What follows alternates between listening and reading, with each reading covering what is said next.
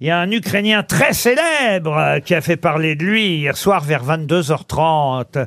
Pouvez-vous me dire son nom Et c'est pas Zelensky. Ah ben non, c'est pas Eh non. Zelensky. C'est ça le piège. Euh, c'est un comédien Un sportif. C'est-à-dire Medvedev. non, mais c'est un sportif. Oui. un tennisman, c'est un tennisman. Un tennisman, non. Un boxeur. Un boxeur, Ah, non. Non.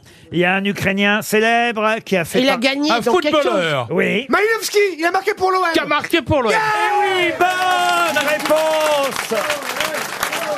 L'OM, l'OM, l'OM, l'OM. va, bravo. OM, OM, OM. Eh, moi, je suis pas, je suis PSG. Je sais moi. bien, monsieur Fabrice, j'ai pensé à vous hier soir. Oh, j'ai souffert. J'avais une larme à l'œil pour vous, mais d'un autre côté, Mais j'étais de l'autre côté, tu vous souriez. ah, j'étais tellement content de voir les Marseillais éliminer les Parisiens. Mais pourquoi Parce que je suis un peu pour l'OM, moi, monsieur. Ah Fabrice. oui, Pourquoi ah Vous oui. avez le droit, vous avez le Et le droit. but, Vous n'aimez pas la banlieue ni le Qatar.